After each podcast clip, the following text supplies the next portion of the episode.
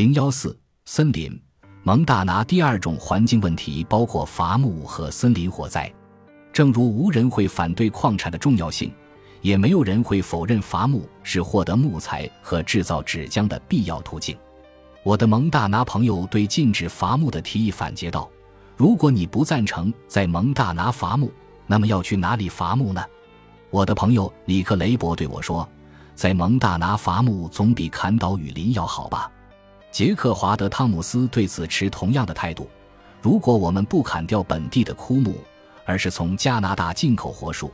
这样就是把伐木带来的环境问题和经济效益转嫁给加拿大人。迪克赫斯更是挖苦道：“有人说不要以伐木来强暴土地，所以自己的土地不能强暴，转而强暴加拿大。”比特鲁谷的商业伐木始于1886年。给比尤特矿工社区供应黄松。第二次世界大战结束以后，美国房地产市场大好，木材需求增加，到1972年达到顶峰。此时，国家森林的木材价格已是一945年的六倍。为了控制树木的病虫害，飞机在森林上空喷洒杀虫剂 DDT。为了统一树龄与树种，提高伐木效率，伐木场采取接伐的方式。而非仅仅砍伐做了记号的树木。虽然接伐式伐木法具有上述优点，同时也存在着不少缺陷。首先，溪流由于缺乏沿岸树木的庇荫，温度会过高，影响鱼类产卵和生存。其次，雪落在光秃秃的地面，很快在春天就消融殆尽。反之，若有森林覆盖，冰雪融化的速度则相对缓慢，整个夏天都有涓涓溪流。供农场灌溉使用。此外，滥伐森林还会导致径流沉积物增加，恶化水质。对推崇自然美的居民而言，接伐是最明显的坏处，就是徒留光秃秃的山头，丑陋至极。接伐式伐木法引发了许多争议，蒙大拿的农场主、地主和大众对此群起抗议。美国林务署的官员认为自己是专业人士，熟悉一切林务。大众没有资格对他们指手画脚。一九七零年，林务署外的林业专家提出博尔报告，对林务署的政策大肆批评。再加上西弗吉尼亚州国家森林的接伐也引发类似的争议，两者相加，最终导致全国性的变革，其中包括限制接伐，以及将林业重点重新放置在多重目的的森林经营上，而非单纯的木材生产。在接伐争议引起轩然大波的几十年里，林务署的木材年销售额减少了百分之八十，部分是因为濒危物种法案和清洁水源法案等环境法规的出台，要求国家森林成为所有物种的栖息地；另一个原因是伐木使得容易砍伐的大树的数量减少。如今，每当林务署有新的木材销售计划出台，环保组织就会起而抗议。向法院提出诉讼，这些官司往往费时十年才能了结。即使法院最后驳回环保组织的诉讼，经过这一番拉锯战，伐木的经济价值已大大减少。然而，我所有的蒙大拿朋友，包括那些以环保主义者自居的，都告诉我，他们的一些举动实际上有点过火，有些伐木计划还是对森林有利的。但环保组织怀疑，看似合理的伐木计划其实受到伐木派的操纵。目前，彼得鲁谷所有的锯木厂都已关闭，这是因为蒙大拿可供伐木的公有林场极少。此外，私有林场的林木已被伐过两次。锯木厂的关闭意味着大众失去了许多高收入、有工会保障的工作，以及蒙大拿传统上的锯木巨人这一自我形象。在比特鲁谷以外。蒙大拿还有很多私有林场，其中大部分是一八六零年代政府给予大北铁路公司的，用以激励他兴建美国铁路干线。一九八九年，大北铁路出于接税目的，将这些林场作为不动产的投资信托，分拆给一家总部位于西雅图的普鲁瑞克木业公司。普鲁瑞克公司目前是蒙大拿最大的林场拥有者，在全国排名第二。我看过普鲁瑞克公司的资料，也和该公司的企业事务董事鲍勃吉沙交谈过。他为公司的环境保护政策做了辩护。并表达森林可持续经营的理念。我也听过许多蒙大拿朋友对这家公司的不满，典型的看法有：普鲁瑞克公司只关心利润的底线，他们对森林可持续发展根本就不感兴趣。他们的本质就是企业，目的在于砍更多的木材。他们不惜一切手段从土地上榨取利润，只有有人投诉时，他们才会做点杂草防治等工作。这些针锋相对的观点，是否让你想到我先前提到的蒙大拿的采矿公司？是的，普鲁瑞克牧业公司是盈利企业，而非慈善机构。如果蒙大拿人要普鲁瑞克公司做有损于企业效益的事情，就得看自己能否让政客通过立法来制约该公司，或者将土地买下，以不同的方式来经营。在这个争议之上，还有一个基本且严酷的事实，就是蒙大拿气候干冷，地势较高，不利于伐木。相形之下，美国东南部和东北部树木成长的速度要快好几倍。虽然普鲁瑞克公司在蒙大拿州拥有的林场面积最大。在其他四州各自的林场面积也只有蒙大拿林场的百分之六十至百分之六十四，但他们生产的木材还是比蒙大拿州要多。普鲁瑞克公司从蒙大拿的伐木业上并不能获取很高的收益率，他们必须坐等六十至八十年后才能大规模砍伐树木，而在此期间每年都要缴纳税金，预防火灾。而美国东南部的林场只需等上三十年就可砍伐。普鲁瑞克公司面对这种经济现实，意识到开发蒙大拿的土地能获取更多的价值。当地河流和湖泊造就的美景适合房地产，而不是伐木业。许多买家追寻的正是这种自然山水。他们和政府一起经常关注当地的环境保护问题。基于上述原因。蒙大拿伐木业的前景与采矿业一样，比美国其他地方更不稳定。和伐木问题相关的是森林火灾。近年来，蒙大拿和美国西部的森林火灾大有愈演愈烈之势。其中，1988年、1996年、2000年、2002年和2003年的受灾情况尤其严重。2000年夏季，比特鲁谷五分之一的森林都被烧毁。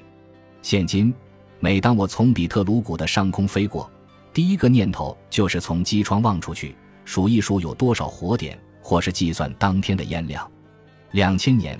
约翰·库克每次准备带我儿子去钓鱼，在选择溪流时，都要考虑当日的森林火灾在何处蔓延。我的一些住在比特鲁谷的朋友就曾因为火灾迫近，不得不数次搬离家园。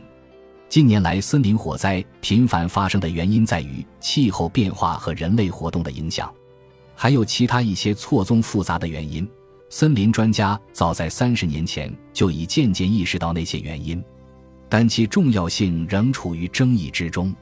其中一个因素就是由伐木直接造成的，砍伐活动经常使森林变成一个巨大的柴堆，那些高价值的树干被拖走后。森林里到处都是残枝、树梢以及新生的枝条，因此火灾的可燃物载量大大提高。那些被砍倒和拖走的树木自然是最粗壮，也最不易着火的，而残留下来的小枝非常容易着火。另外一个因素是，美国林务署在二十世纪前十年采取森林火势控制政策，以免贵重木材毁于火灾，也减缓火灾对人们的家园和生活的威胁。林务署宣布，他们的目标是：一旦收到火灾报告，次日早上十点以前必将大火扑灭。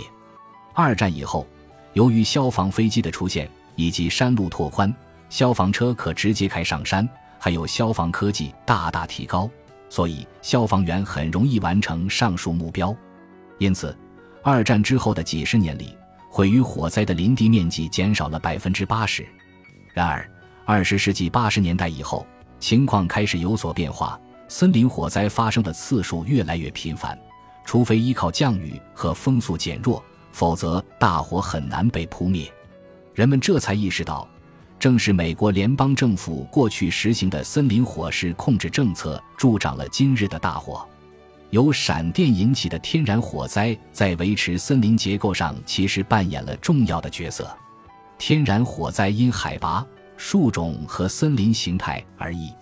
以比特鲁谷低海拔地区的黄松林为例，根据历史记录、每年的年轮技术和残枝上的焚烧痕迹等资料，可以推测出，在自然条件下，该地区的黄松林大概每十年遭受一次由闪电引起的火灾。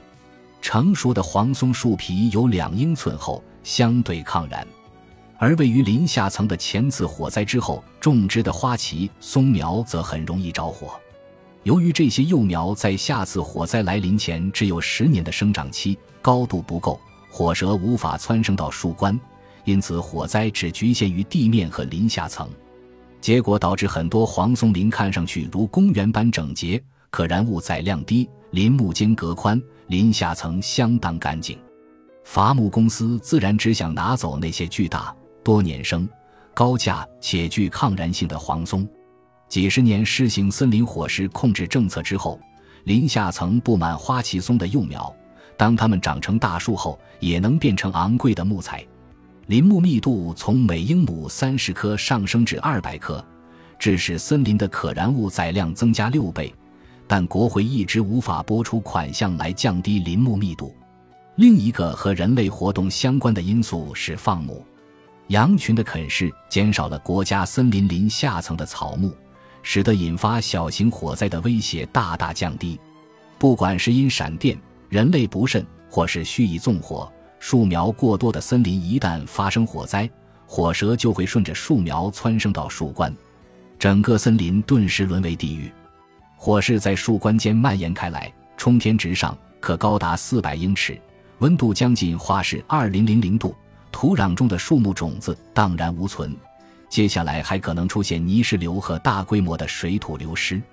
林业专家目前已意识到，管理西部森林的最大难题就是如何解决越来越多的可燃物载量，而这一困境正是过去半个世纪有效的森林火势控制政策带来的。美国东部比西部潮湿，因此东部的枯木相对容易腐烂，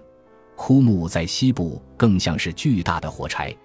最理想的处理方式是林务署对森林进行合理经营、保护，减少林木密度，同时通过砍伐以及能够掌控的小火焚烧来解决茂密的林下层的问题。但是这样做的话，每英亩需要一零零零美元的经费，而美国西部有一亿英亩的森林，总共需要一零零零亿美元。没有一个政客和选民希望花这笔费用，即使这笔数值要再低一些。许多大众仍会怀疑这个提议只是意图砍伐美丽森林的一个借口，因此，西部森林的防火问题没有一个常规的计划，联邦政府也不去处理森林易燃的问题，只有等问题迫在眉睫，眼看着大火吞噬森林时，才会花钱灭火。